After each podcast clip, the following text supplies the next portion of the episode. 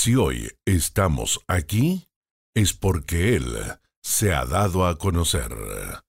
Bienvenidos a una nueva edición del programa Conociendo a Dios, junto a Marcelo Gatica y Rubén Cabrera.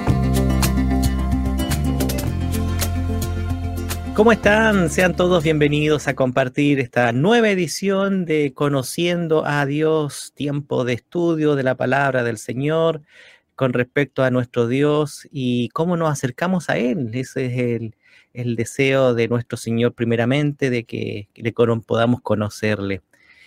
Eh, como está escrito ahí, que te conozcan a ti, al único y sabio Dios, y también que esta es la vida eterna, ¿ah? esta es la vida eterna, que te conozcan a ti como nuestro Dios. Así eso es, y eso es el deseo y el propósito, amados hermanos, que tenemos a esta hora de estar compartiendo este tiempo de enseñanza, algunos que van eh, ya están, continúan con este periodo de, de, mm, de estudio de la palabra del Señor, han estado en los capítulos anteriores ahí mirando y también escuchando. Saludamos a todos los que se integran a esta hora a la sintonía, a toda nuestra red de emisoras, eh, las diferentes estaciones de radio en todo nuestro país y por supuesto recordándoles que estamos a través de nuestras redes sociales como Ministerio Armonía y en nuestra página web armonía.cl. Vamos de inmediato entonces, junto a nuestro hermano que nos acompaña en este Conociendo a Dios, a nuestro hermano eh, Rubén Cabrera desde los Estados Unidos, en Texas, es en particular, eh, hermano Rubén, donde estás ahí compartiendo con nosotros. Eh, ahí, así que a la distancia, un abrazo desde ya y bueno, bienvenido, mi hermano. Hermano, un placer y un honor estar contigo en este nuevo programa. Hemos estado mirando eh, atributos que son de nuestro Dios, que son de la esencia de nuestro Dios, que son parte de nuestro Dios y que nosotros eh, podemos también conocerlos y durante el tiempo, cada uno en nuestra experiencia personal, cotidiana, vamos en cada instante. Eh, estamos conociendo a Dios en cuanto a cómo Él actúa, cómo se manifiesta, y decir, hermano Rubén, que no es a nuestra manera, no es a nuestra manera, sino es a la manera de Dios, a la manera de lo que la palabra y la, lo que Él nos ha mostrado. Así que eso también es importante poder eh, darlo a conocer a usted, mi hermana, y hermano, entendiendo también que eso, hay hermanos, hermano Rubén, que están nuevitos, que le llamamos, a ellos que están ahí recién dando sus primeros pasos y que también es necesario poder tener esta enseñanza. Vamos de inmediato entonces a lo que nos convoca. A veces el tiempo se nos hace bien corto, pero queremos ahí también aprovecharlo. Y con ustedes, queridos hermanos, también que se están allí preparando alguna, algún cafecito para escuchar o eh, tal vez también ahí una oportunidad para tomar un poco de más de atención. Estábamos conociendo estos capítulos pasados, eh, los atributos de nuestro Dios, y hoy vamos a eh, mirar eh, qué es o, la, o, tratar de la soberanía de Dios. Soberanía de Dios. Y la primera pregunta, hermano Rubén, ¿qué significa que nuestro Dios es soberano? Muchas veces nosotros nos no hemos dicho, gracias Señor, porque tú eres soberano, pero ¿qué trata de eso? A veces lo decimos de la, de, la palabra para afuera, pero nuestro corazón ahí está, Señor, ¿por qué hiciste esto? ¿Por qué hiciste lo otro? Preguntándonos a nosotros mismos sobre lo que, cómo Él actúa nuestro Dios el tema de la soberanía de Dios, hermano, lo podemos discutir por horas, pero me gustaría hacerlo bastante resumido en, mi explicación, cosa de que podamos comenzar eh, el conversatorio y, lo que estamos hablando en, este programa. Eh, eh, Salmo 103, 19 dice que, que Dios establece su trono en los cielos y que Él domina sobre todo, que Él tiene dominio sobre todo. Y yo creo que eso es un texto que, identifica y que define lo que la soberanía de Dios es, porque la soberanía de Dios es, es la supremacía, es la autoridad, es el dominio, es el gobierno que Dios tiene sobre todas las cosas de acuerdo a su voluntad. Que Dios tiene supremacía, que Dios tiene autoridad, que Dios tiene gobierno absoluto, no solamente de las cosas grandes, pero también de las cosas particulares. Que como creador, como creador, Dios, Dios tiene control absoluto de todo lo que sucede dentro de su creación. Eso es lo que significa que Dios sea soberano.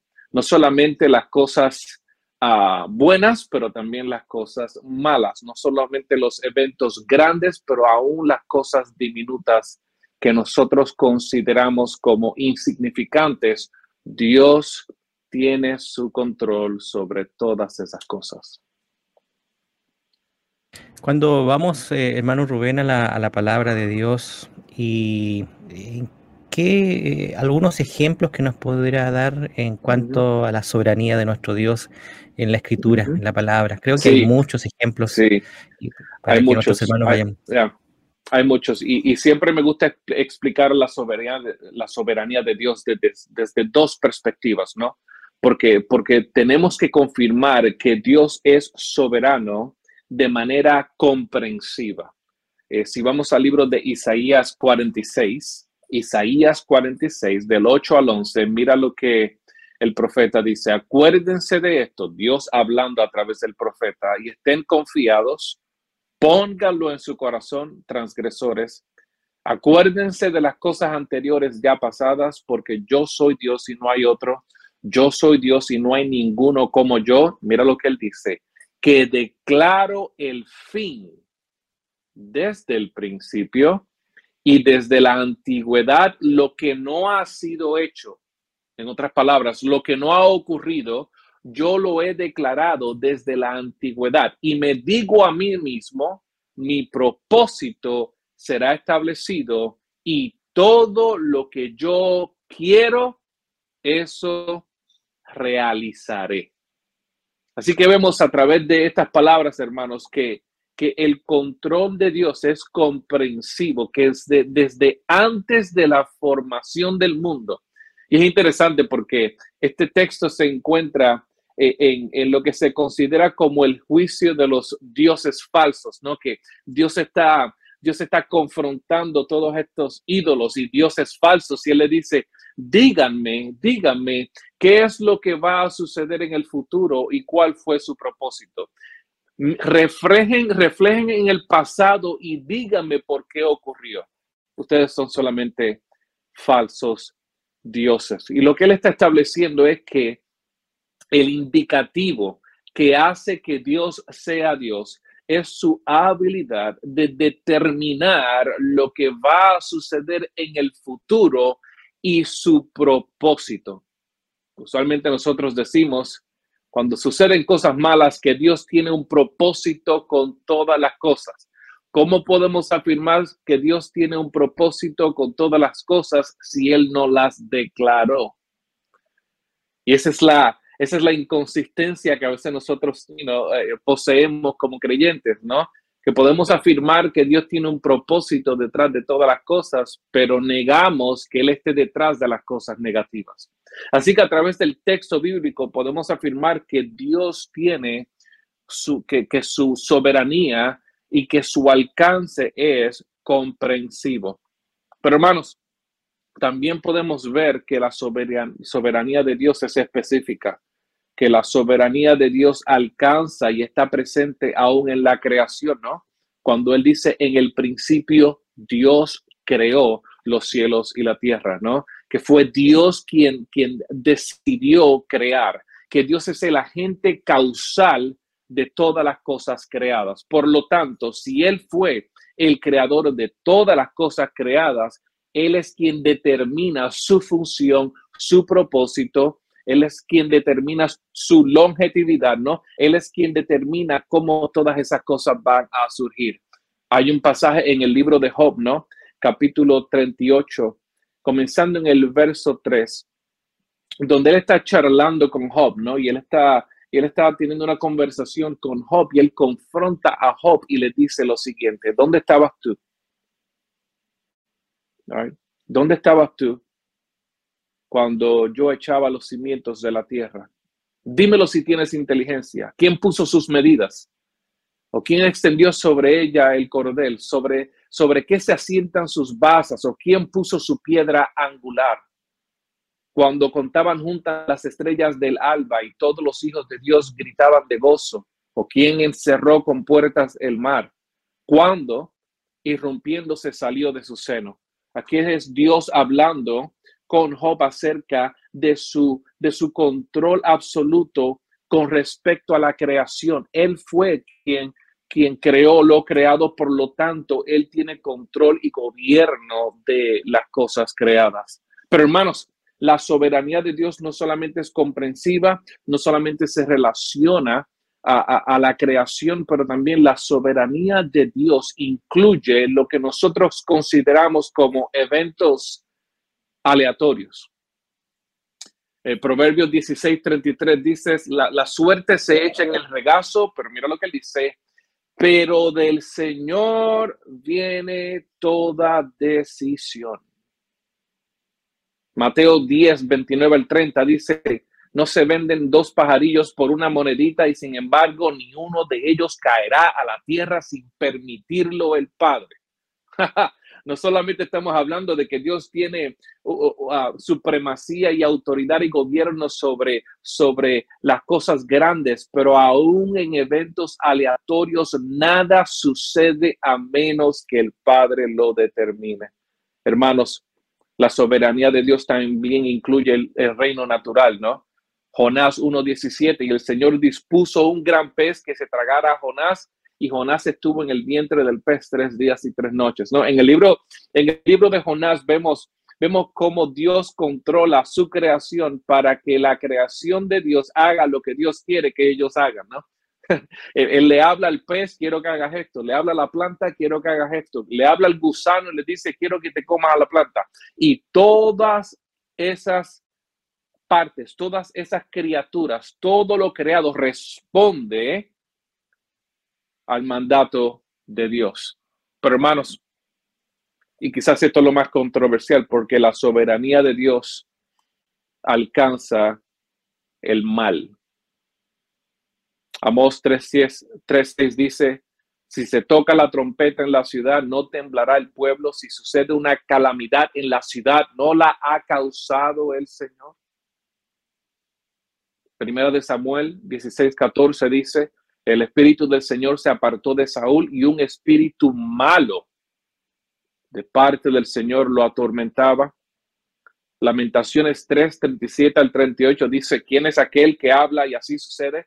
A menos que el Señor lo haya ordenado. Y necesitamos detenernos aquí, hermanos, porque nosotros hablamos mucho acerca de, de, el permiso de Dios, ¿no? Que Dios permite ciertas cosas. Este es el problema con eso, hermanos.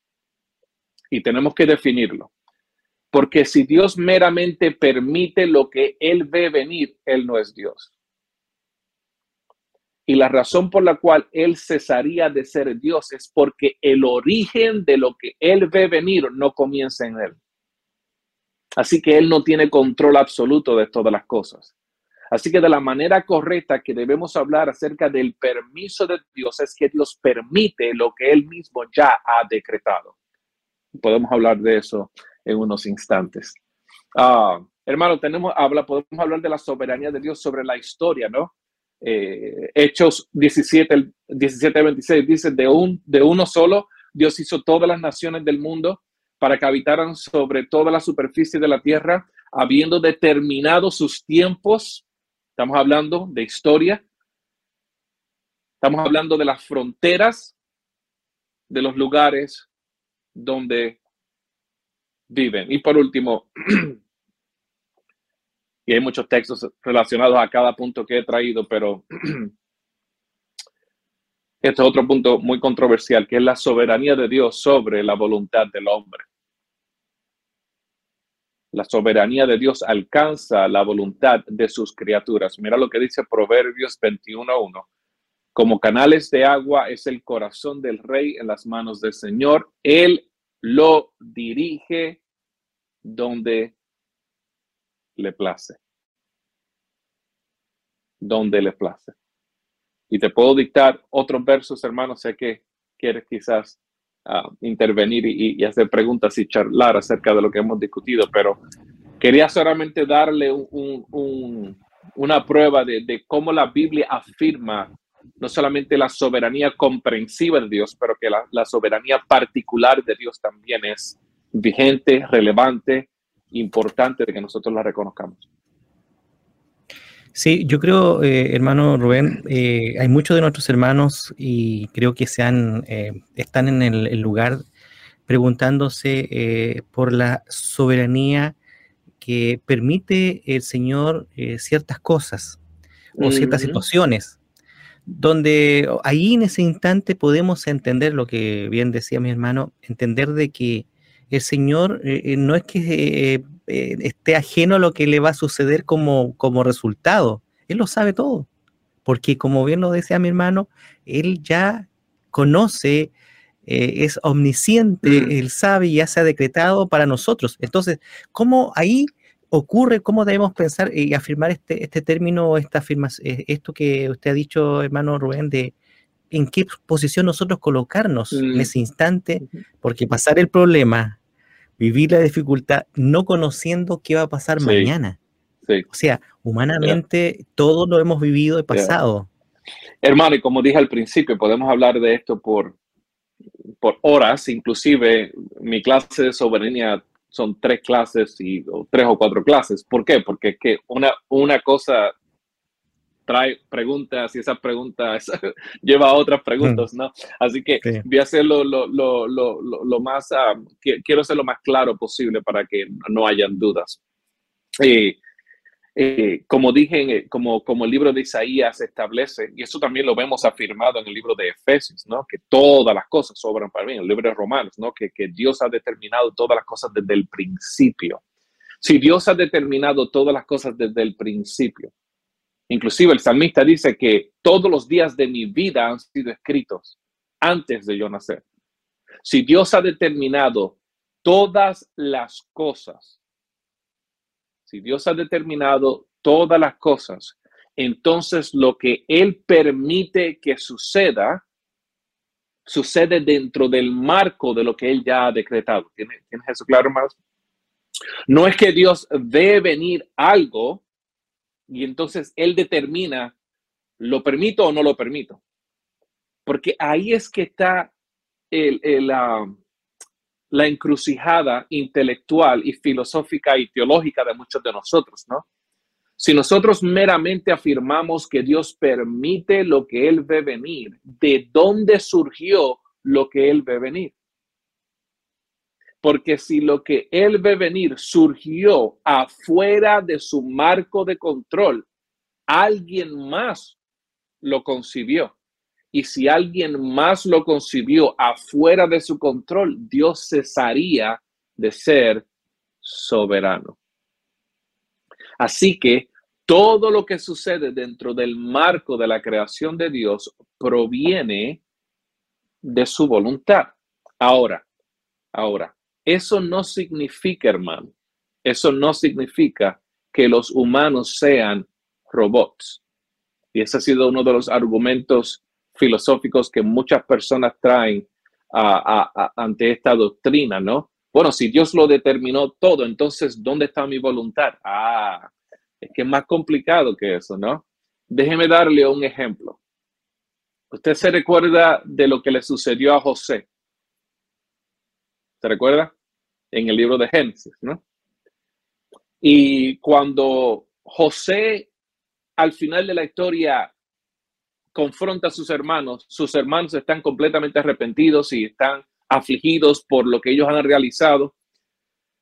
Y José le dice, lo que ustedes, ah, lo que ustedes han hecho, lo que ustedes realmente intentaron para mal, Muchas de las Biblias en español dice que Dios o lo cambió o que Dios lo transformó para bien, pero el texto original no dice eso. Utiliza la misma, utiliza la misma palabra. Lo que ustedes intentaron para mal, Dios lo intentó para bien. Ustedes no me trajeron a Egipto. Dios fue quien me trajo a Egipto. Ahora, esta es la gran pregunta. Esta es la gran pregunta. ¿Cómo fue que entonces Dios trajo y llevó a José a Egipto. ¿No? ¿quién le dio, quién le dio a José los sueños? Dios. ¿Cuál fue la razón por la cual los hermanos de José se molestaron tanto con José por los sueños? ¿Quién fue que con quien conspiró en contra de José? Los hermanos de José. Y si tú miras cómo la historia, la, historia se, desenvuelve, es, es, bien interesante porque lo que ellos querían hacer era matar a José, pero Rubén dice, no lo mates. You know, hagamos un hoyo, pongámoslos en el hoyo, ¿no? Y, y, de esa y matemos un animal y, y, le ponemos la sangre sobre su túnica y se lo damos a nuestro papá. Pero ¿qué sucedió tan pronto los hermanos de José hicieron un hoyo y pusieron a José en el hoyo? Rubén desaparece de la historia. Y cuando Rubén desaparece de la historia, unos midianitas aparecen en la escena.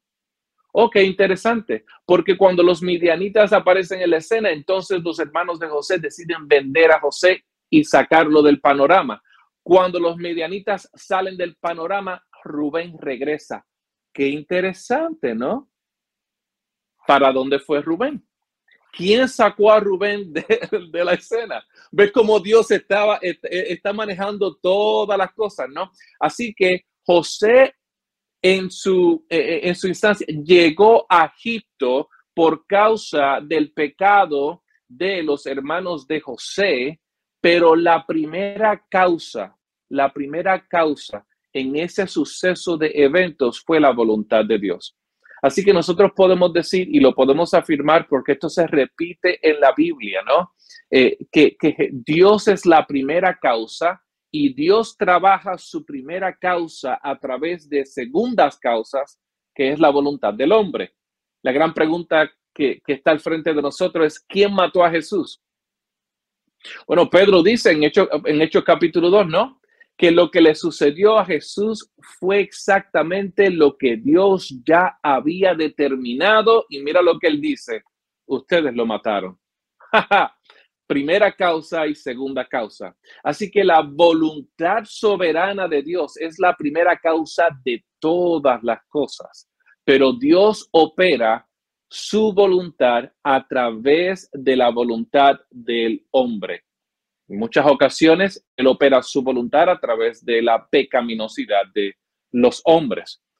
Pero la primera causa, el, el agente causal, hermano, de todas las cosas, lo bueno y lo malo es Dios. Creo, hermano Rubén, que esto, eh, yo creo que muchos de nuestros hermanos están ya eh, mirando para atrás, porque para adelante saben que no, no, no hay historia todavía que contar porque ellos no la saben. Pero cuando empezamos a mirar la historia para atrás y alguna hermana o hermano puede decir, eh, sería eh, eh, la voluntad del Señor que yo naciera en este lugar, en este siglo XXI, eh, en esta condición. Estos fueron mis padres, esto fue mi, situación tal vez económica complicada. todo eso comienza uno a mirar y este error que yo cometí y que tenía yo una visión, tenía que ir a la universidad y esto truncó mi, mi a una, digámoslo así, a una chica, a un, a un chico, eh, truncó mi, mi, ida a la universidad, tuve que quedarme en casa. Toda esa situación, eh, hermano, ¿cómo lo, podemos ver ahora? Eh, viene este asunto de frustración, viene este asunto también de, de, falta de perdón a uno mismo, y que estamos ahí todavía dando vuelta en eso, en esa situación que ha pasado. ¿Qué ocurre allí? Eh, cómo Dios se manifiesta, cómo Dios, y, lo otro que eh, cuando usted conversaba esto, en, lo que eh, todo yo creo que hemos hecho un rompecabezas y estamos dentro de ese rompecabezas. Y vemos una figura que no conocemos, hay una figura que no conocemos, pero ahí Dios va poniendo cada figura, cada pieza en, en ese, en ese rompecabezas. Y de pronto, de pronto al final se ve, se, se comienza a vislumbrar el, cuadro, pero no lo tenemos. No lo tenemos. Seguro. Seguro. Si nosotros, si nosotros entendemos cuál, cuál es la meta final de todas las cosas que Dios hace, basado en las escrituras, la meta final es la gloria de Dios, ¿no? Que todo lo que Dios hace es para su gloria. Ahora, ¿cómo nosotros vemos su gloria reflejada en nuestras vidas? Reflejada en los eventos traumáticos que nosotros hemos sido expuestos, que hemos, que hemos sufrido, ¿no? Eh, tú mencionas el, el haber nacido y haber sido criado en un hogar quizás abusivo, ¿no? Donde, donde sufriste o, quizás en un contexto de pobreza extrema, ¿no? ¿Cuál es, ¿Cuál es el propósito de todas esas cosas? Dios tiene un propósito detrás de todas esas cosas, que a veces nosotros no lo entendamos, pero podemos confiar en que si Dios es soberano, que si Dios me plantó en este lugar, que si Dios, basado en su voluntad, permitió que yo cometiera un sinnúmero de errores, todas esas cosas, en adición a ser formativas, tienen un telos, tienen un fin, tienen un propósito. Y para los creyentes el propósito es que nosotros seamos más que su, más parecidos a su Hijo Jesús, ¿no? Que todo ese sufrimiento que nosotros hemos pasado tiene un telos, tiene un propósito, tiene un final, que nosotros seamos formados a la imagen de Jesús. Hermanos, eh, eh, el sufrimiento que nosotros hemos pasado, Dios lo utiliza no solamente para formarnos, pero también para que nosotros seamos de bendición a otros. Eh, los errores que nosotros hemos cometido, no solamente Dios los usa para formarnos, pero también para que seamos de bendición a otros. Así que nosotros como creyentes podemos tener paz, podemos tener la confianza de que Dios no está reaccionando en el cielo, que Dios no está siendo sorprendido por las cosas que suceden, ¿no? Que Dios no es un Dios que está en los cielos siendo sorprendido por el enemigo, que Satanás no está haciendo las cosas que él está haciendo y Dios está aquí reaccionando. Inclusive, hermanos, inclusive, Satanás, el archienemigo de Dios, reconoce y cree firmemente en lo que estamos discutiendo o lo que estamos hablando o conversando. En el libro de Job, Satanás va a la presencia de Dios. Es Dios quien comienza la conversación. Hermanos, y si hay alguien que ha sufrido en este mundo, se llama Job. Y Satanás cuando entra a la presencia de Dios es Dios quien comienza la conversación. Y mira lo que Dios le dice, has considerado a mi siervo Job. Las palabras de Satanás afirman lo que estamos discutiendo en, esta, en este programa. Satanás le dice, seguro que yo lo he considerado, el problema es que tú siempre lo proteges. ¿Qué significa eso, hermanos? Que Satanás ya había considerado atacar a Job, que Satanás ya había considerado hacer sufrir a Job, pero que Dios no lo había permitido. Y lo que Satanás dice luego de que Dios le contesta, luego de que Él le hace esa, esa afirmación a Dios, es increíble. Él dice, extiende ahora tu mano. Satanás le dice a Dios, extiende ahora tu mano y toca todo lo que Él ama y verás cómo Él te maldecirá. Hermanos, No fue que Satanás fue, hizo lo que él hizo y Dios estaba acá reaccionando. No, Satanás afirma y confirma que él no puede hacer nada a menos que Dios se lo permita. Y él le dice, Dios extiende tu mano sobre él. En la segunda ocasión, Satanás vuelve a la presencia de Dios. Dios le dice lo mismo. Has considerado a mi siervo. ¿Has notado que él ha preservado su integridad? ¿Qué dice Satanás? Piel por piel. Extiende tu mano y tócalo y verás cómo él te maldecirá. ¿Ves, hermanos, cómo Satanás está diciendo que quien tiene que extender la mano no es Satanás, sino Dios? ¿Te recuerdas el evento de, de Ruth y Naomi? Cuando Naomi perdió a su esposo, a sus hijos, ¿qué fue lo que dijo Naomi? Satanás me quitó todas estas cosas. Satanás trajo aflicción a mi vida. No, no, no. Él dijo, Dios, Dios, Dios trajo aflicción a mi vida. Dios lo hizo. Dios lo hizo. ¿Ven eso, hermanos? Así que el testimonio de la Biblia, el testimonio de las escrituras, es que Dios no solamente está en control de todas las cosas buenas que nos suceden, pero que Él tiene un control uh, meticuloso de tanto lo bueno como lo malo. Y las dos Él las utiliza para nuestro bien. Es por eso que Pablo dice que todas las cosas, buenas y malas, todas las cosas, buenas o malas, obran para bien. ¿Por qué? Porque Dios es soberano, porque Dios está en control, porque Dios determina lo que va a suceder en nuestras vidas, bueno o malo, para su gloria y con unos propósitos específicos.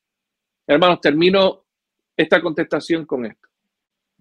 Si Dios no fuera soberano, ¿dónde encontraríamos propósito a lo que sucede en nuestra vida? ¿Dónde? En donde nosotros pudiéramos decir, ah, aquí está el propósito de lo que nos sucedió aunque Dios no nos tiene que eh, decir cuál fue el propósito, la palabra dice que hay un propósito con todas las cosas que nos suceden. Pero si Dios no es soberano absolutamente y Él meramente está reaccionando a las cosas, ¿dónde encontramos el propósito? Nosotros afirmamos cognitivamente de que Dios tiene un propósito con todas las cosas, pero emocionalmente emocionalmente tenemos problemas en admitir que no solamente Dios se atribuye lo bueno, pero Dios se atribuye también lo malo. Y todo eso sin el pecar. Todo eso sin él tentar a nadie a pecar. Esa es la gran, la gran disyuntiva intelectual que nosotros a veces eh, se nos hace difícil procesar, ¿no? Que Dios está en control de todas las cosas, tanto lo bueno como lo malo, que Él es responsable de lo malo, pero no se le atribuye pecado a Él. ¿Por qué? Hermanos, por favor, presten atención y si tienen que repetir esto y verlo de nuevo, por favor, véanlo. Porque lo que voy a decir aquí quizás les cueste trabajo entender. Dios hace cosas que si nosotros hiciéramos esas mismas cosas estuviéramos pecando.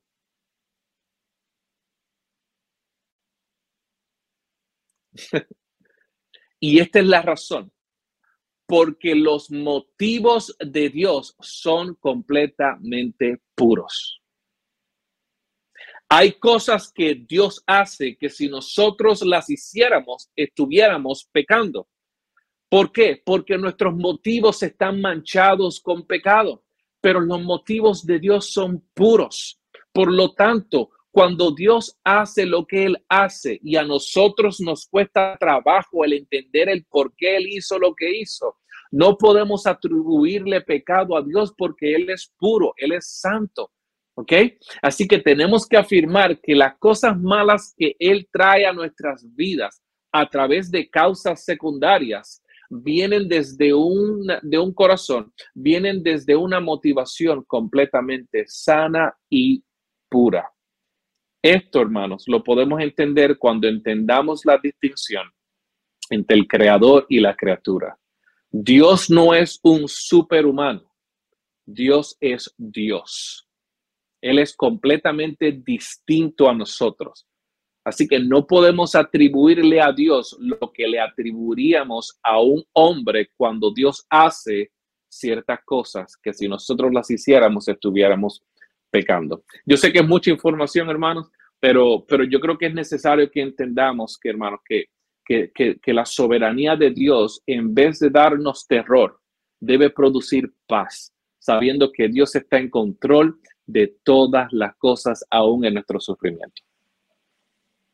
Sí, es una realidad, hermano, eh, que pudieran, si alguna hermana o hermano en esta situación eh, se encuentra, que pueda venir paz a su corazón, paz porque Él es soberano Y uno tiene que agradecer en esas circunstancias. Gracias, Señor, porque tú eres soberano. Hay algo, hermano, que mm, me llama la atención en el pueblo de Israel cuando eh, anda en el desierto. Mm. Dios tenía un propósito de llevarlos a la tierra prometida. Y creo que hay muchos de nuestros hermanos que están viviendo este desierto para el propósito final de cada uno que es, eh, es eh, glorificar el nombre del Señor. ¿Cómo es el pasar ese desierto en el ejemplo del pueblo de Israel que ese, e, ese camino era de, días, pero tuvieron 40 años. Yo creo que la moraleja es no sea como Israel, ¿no? no, seas como el pueblo de Israel. Ah, eh, no, no, no. Yo creo que, que el entender la soberanía de Dios nos ayuda, nos ayuda a vivir en el presente mirando hacia el futuro, ¿no? Que, que, que nuestro entendimiento del futuro, que sabremos que todas las cosas al final de la historia, al final de la historia, saldrán bien, ¿no? Ese debe ser nuestro, nuestro norte. Eh, eso entonces debe impactar cómo nosotros vivimos en el presente. Ah, en, medio, en medio del desierto, eh, en medio de la situación difícil. Hermanos, lo grandioso, lo grandioso de saber lo grandioso de saber, hermanos, que dentro de mi circunstancia, Dios sabe lo que está haciendo. Hermano, y, eso lo hablo por experiencia propia cuando yo pude entender, y, y eso fue como una, como una epifanía, ¿no? Eso fue como que, wow, que aún en mi dolor, aún en mis lágrimas, aún dentro de esta situación que yo no puedo entender, el saber que mi Dios está detrás de mí y Él me está guiando y que Él sabe lo que, o sea, que Dios sabe lo que está haciendo. Hermanos, eso, eso nos debe llenar no solamente de confianza, pero de paz. Esa paz que Él nos prometió la, paz que sobrepasa todo entendimiento puede sobrepasar todo entendimiento cuando nosotros realizamos que Dios es soberano, ¿no? Eh, eh, yo creo que ese debe ser el marco de referencia. En el desierto, saber que Dios es soberano y que al final del día Dios sabe lo que hace y lo que está haciendo es para nuestro bien. Amén. Recordando a nuestros hermanos que estamos compartiendo a través de nuestras páginas de Facebook y YouTube también esta transmisión y a todos nuestros hermanos que están a través de las diferentes frecuencias en todo nuestro país, agradeciendo por ustedes, queridos hermanos, por su oración, también a todos los espacios de enseñanza y agradecer también al Señor por mi hermano Rubén que ha dispuesto también este tiempo de enseñanza en este tema tan, eh, digámoslo así, que nos envuelve a todos de una u otra manera, estamos hoy día, en este instante, viviendo la soberanía de Dios, viviendo la soberanía de Dios en, su entendimiento también, de saber de que Él es soberano y que, eh, que su palabra se cumple, dice, todo va a pasar, todo se va a terminar, pero la palabra permanece para siempre. Hay algo, hermano Rubén, que quiero eh, preguntarle. Sí cómo se manifiesta esa soberanía en algo que cotidianamente nosotros tenemos, que es la oración. ¿Cómo nosotros mm. podemos en este instante, entonces, en esa circunstancia, en ese problema? Porque aquí eh, eh, viene un poco de, y, todos eh, de alguna manera nos, nos, ponemos en esta circunstancia de cómo hacerle al Señor, mira Señor, esta circunstancia, ¿puedes tú cambiarla? ¿Puedes tú hacer algo? ¿sí? Humanamente desearíamos que fuera así. Señor, estoy en, esta, en este dolor, Señor, quiero que tú me sanes ahora. Lo puede hacer en su soberanía. Pero si se tarda. Ya. Ah, gran pregunta, hermano. Y yo creo que esa, esa pregunta se la han hecho, yo creo que todos los creyentes en algún momento de sus vidas. Si Dios es soberano, ¿para qué oramos? Si Dios es soberano, él, utilizará nuestra oración. Si Dios es soberano y Él controla todas las cosas, es mi oración un, espejismo. Ah, no, no, no. Eh, eh, hay dos razones por las cuales tenemos que orar. Primero porque Dios nos mandó a que oráramos, ¿no? Porque Dios ordenó a que oráramos. Y segundo, porque de nuevo, la voluntad causal de Dios opera a través de causas secundarias. ¿Qué me refiero con eso? Que Dios realiza su voluntad a través de las oraciones de su pueblo. ¿Lo ves? Y, así que no hay ninguna contradicción, sino que la afirmación que Dios realiza en muchas ocasiones lo que Él ya ha determinado realizar a través de las oraciones de nosotros, sus hijos. Así que no hay contradicción, sino que Dios utiliza nuestras oraciones no solamente para que nosotros nos acerquemos a Él, porque la oración no hace que Dios cambie de parecer, porque Dios no puede cambiar de parecer. Dios no puede cambiar de parecer porque Él es inmutable. Si Dios cambia de parecer, entonces Él estaría cambiando como nosotros los humanos, pero Dios no es humano, ¿no? Así que Dios no cambia. Lo que sí Él hace es que Él utiliza las oraciones auténticas y genuinas de nosotros como sus hijos para llevar a cabo lo que Él ya ha determinado. Así que sí, hermanos, nosotros debemos orar no solamente porque Dios nos mandó a que oráramos, y Él nos mandó a que oráramos no porque Él necesita escucharnos, sino porque nosotros necesitamos relacionarnos a Él a través de la oración. Pero lo que tenemos que entender y tenemos, podemos tener la confianza, es que Dios opera su voluntad a través de las oraciones fervientes de sus hijos. Así que, para contestarte la pregunta, ¿podrá Dios contestar nuestras oraciones? Él siempre las contesta. Él siempre las contesta. Él la contesta con un sí, él la contesta con un no, y él la contesta con un ahora no. Ah, cuando nosotros vemos su voluntad realizada y, y su voluntad realizada afirma lo que nuestro corazón deseaba, podemos decir que eso fue un sí. Si lo que nosotros deseábamos no ocurrió, eso es no o si lo que nosotros deseamos todavía no ha ocurrido y no lo vemos y no vemos un norte y no vemos ningún tipo de clave que, mira, esto, es porque Dios todavía no, no ha determinado, basado en su determinación, no ha decidido eh, realizar lo que, lo que nosotros estamos pidiendo. Así que yo creo que es necesario que entendamos eso acerca de la oración. Sí, nosotros debemos orar y Dios realiza su voluntad a través de las oraciones de su pueblo. ¿Cómo podemos identificar, hermano, en, ese, en, ese, en ese contexto que usted nos habla, de pedir bien. La, palabra del Señor nos habla en muchas, muchas eh, citas bíblicas donde eh, pedís mal por falta de, porque para vuestro deleite, pides mal porque el Señor dejó esa puerta, digamos, de el que pide recibe, el que busca haya, eh, orar sin cesar, dice, porque claro, ahí, como bien lo dice, hay una, hay una, hay un clamor en el corazón de que es necesario seguir orando continuamente. Pero ¿qué ocurre allí? ¿Se recuerda la oración de Jesús en el Getsemaní? Mm. Jesús, el Dios hombre, su corazón, humanamente hablando, lo que quería era que Dios pasara la copa de su ira. El corazón de Jesús, lo que realmente él deseaba como humano, era escapar el sufrimiento que él sabía que venía usualmente nosotros pintamos a Jesús como esta figura que nunca humanamente sufrió. No, no, él sufrió.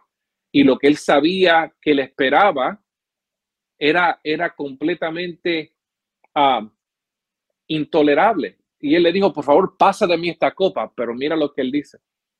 Que no se haga qué. Mi voluntad, sino la tuya. Esa es la frase que la mayoría de nosotros no incluimos cuando le pedimos a Dios. Porque la palabra dice que Dios responde y Dios nos da lo que nuestro corazón desea siempre y cuando sea que la voluntad de Dios sea de acuerdo a la voluntad de Dios. No mi voluntad, sino la tuya. Dios, esto es lo que yo deseo, pero que no se haga mi voluntad, sino la tuya. Porque, hermano, y con esto termino esta, la contestación. Porque usualmente la mayoría de nuestras peticiones son, son egoístas. ¿no? Y Dios está más interesado en nuestra santidad que en nuestro confort. Dios está más, más interesado en nuestra santidad que en nuestra alegría temporera, ¿no? Y es por eso que a veces lo que nosotros pedimos está lleno de egoísmo. No, yo quiero esto, quiero comprarme esto, quiero comprarme lo otro, quiero que esto no suceda, quiero que esto suceda. Y todas esas oraciones usualmente están plasmadas de nuestro yoísmo. Y es por eso que la palabra nos ejemplifica cuando vayas a orar y le pidas y clames a Dios. Dios sabe lo que está en tu corazón. Pero, pero te harías bien al decir que no se haga mi voluntad, sino la tuya, porque el corazón es engañoso, ¿no? Aún el corazón del creyente puede afirmar que lo que Jeremías estaba diciendo es cierto, ¿no? O sea, el corazón de nosotros, aunque nosotros ya hemos sido redimidos, el corazón de nosotros nos engaña muchas veces, ¿no? Y es por eso que debemos decir que sea, no se haga mi voluntad, Dios, sino la tuya, que mis deseos estén conformes a la voluntad uh, que ya tú has establecido para mí. Hay harto eh, preguntas que vienen, pero quizás por el tiempo. Y una de las cosas eh, que una madre pudiera estar pidiendo, Señor, trae a mi hijo, trae a mi hijo los caminos tuyos, Señor un hijo que a lo mejor se ha apartado, un hijo que vive en una rebeldía, un hijo que a lo mejor está en las drogas, en el alcohol. Sí. ¿Y, cómo esa madre eh, puede em, eh, orar de acuerdo a la soberanía de Dios? Sí. Sí. Ah, primero que nada, hermano, que aún los que aún los que niegan la soberanía absoluta de Dios le oran a Dios para que cambie el corazón de aquellas personas que ellos aman. Así que no, es interesante porque es un poco paradójico. Ah, pero podemos orar, eh, hermanos, la soberanía de Dios en la salvación es lo que nos debe dar cuando oramos por aquellos que nosotros amamos. ¿Por qué? Porque la salvación no depende de la voluntad de mi hijo Juan o de mi hijo Marquito, que está ahora, mismo metiéndose drogas, ¿no? Que, que o, you know, estoy hablando hipotéticamente como un ejemplo, o que, o que mi hijo Pablito está en la cárcel y yo estoy orando para que Dios lo cambie. podemos tener certeza de que como Dios es soberano, Dios es el único que tiene la, la capacidad de cambiarle el corazón. No depende de Pablito, Tampoco depende de Marquito ni de Juan, ¿ok?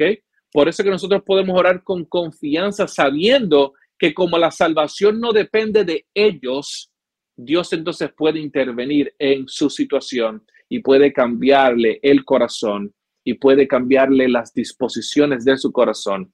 ¿Por qué? Porque Dios es todopoderoso.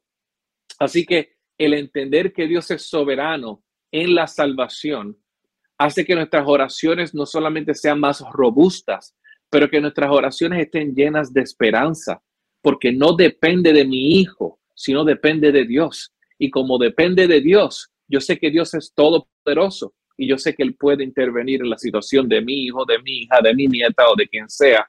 Y, y tengo la certeza de que Dios puede cambiarlo o puede cambiarla. Pero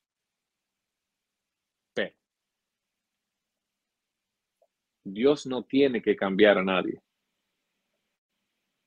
Y eso es lo que nos afecta um, y eso es lo que nos trae problemas. Dios lo salvó a usted y Dios quizás salvó a su esposo. Uh, Dios ni lo tenía que salvar a usted ni tenía que salvar a su esposo. Así que si Dios en su soberanía decide no salvar a su hijo o a su hija o a su nieta. Él es perfectamente justo y él sigue siendo bueno y él sigue siendo digno de adorar y digno de, honrar.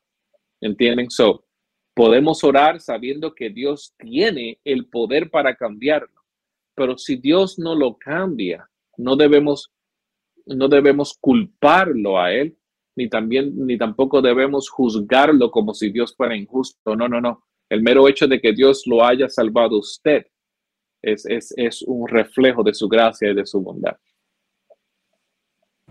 Podríamos decir, hermano Rubén, a lo que usted dice, en esa oración donde mm, está pidiendo que se sane y de una situación y por supuesto esta persona, eh, Dios se lo lleva, hermanos nuestros, que, que llevan eh, se llevan a, personas jóvenes, el Señor que ha llevado, que se lo ha placido en su soberanía. ¿Qué, eh, o cómo debe ser ahí en ese instante esa oración? Porque el anhelo del corazón y Dios conoce el dolor de esa separación, de ese sufrimiento. Y, el deseo nuestro es que se sane. Pero el Señor se lo lleva. El Señor eh, parte a la presencia de Él. Sí, sí. Ah, y, y, es aquí donde tenemos que ser bien pastorales, ¿no? Porque no podemos mirar estas cosas meramente objetivo, de una manera objetiva, sin entender que los sentimientos son reales y las emociones son reales y son crudas, ¿no? Y, y, y se nos hace difícil eh, cuando tú tienes a un hijo y, Dios se lo lleva, ¿entiendes? Es, difícil de entender y, y, se nos hace difícil comprender, pero ¿por qué? You ah, pero de nuevo, podemos descansar en que Dios es bueno y Él sabe lo que hace, ¿no?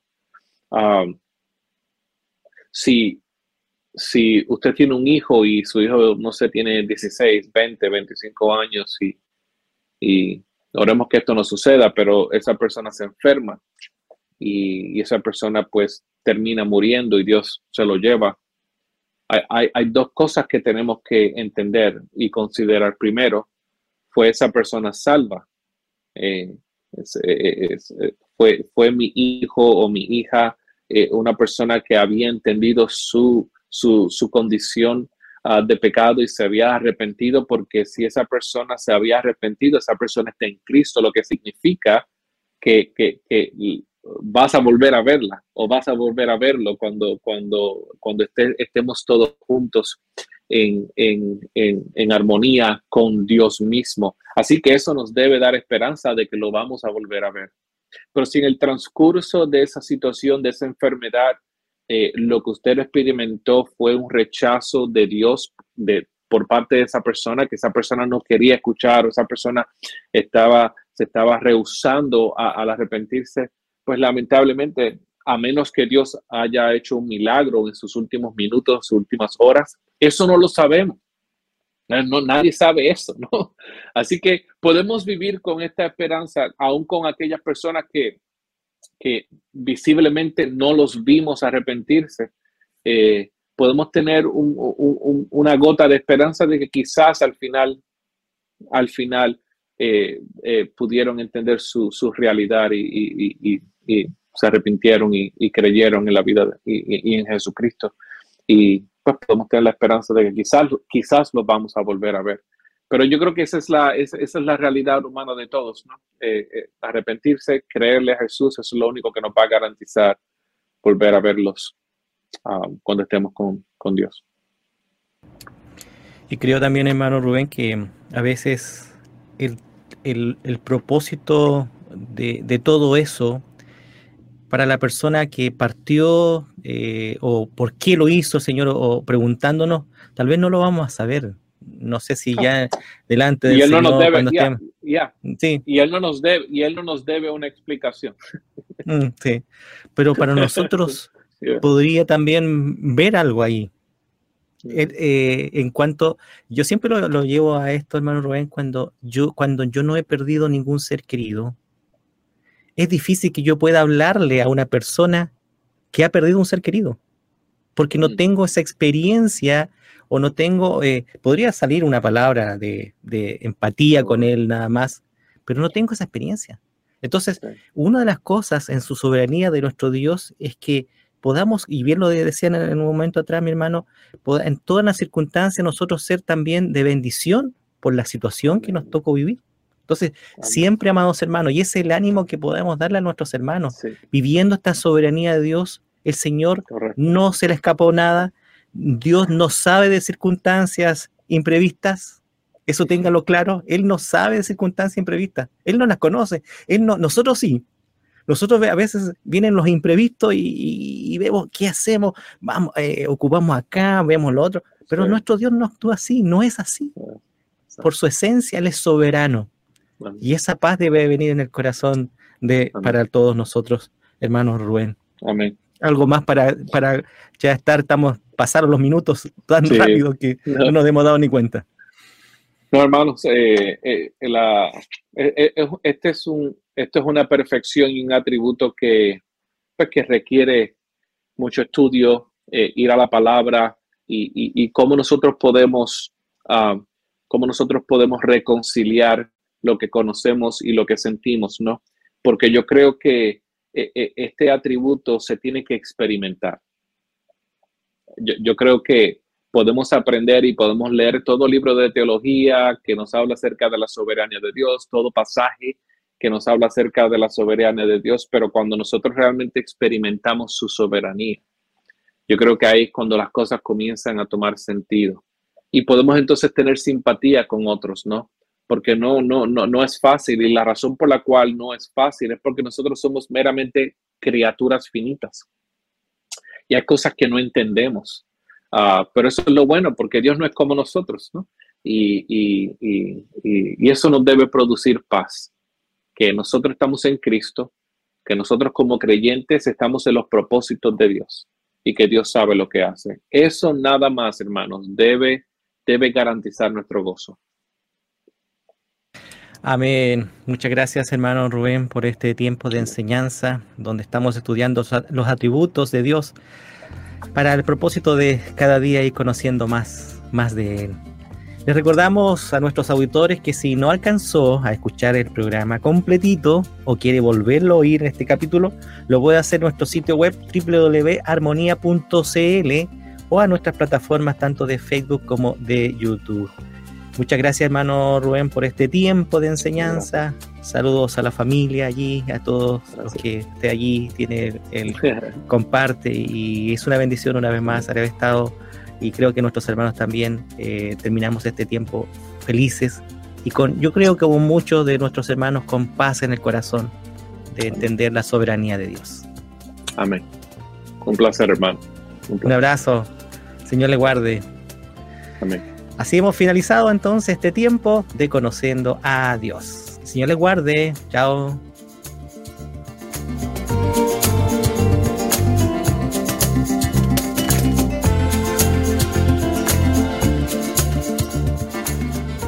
¿Quieres volverlo a escuchar? Encuentra Conociendo a Dios en Spotify, Apple Podcast y armonía.cl. Cada semana un nuevo episodio.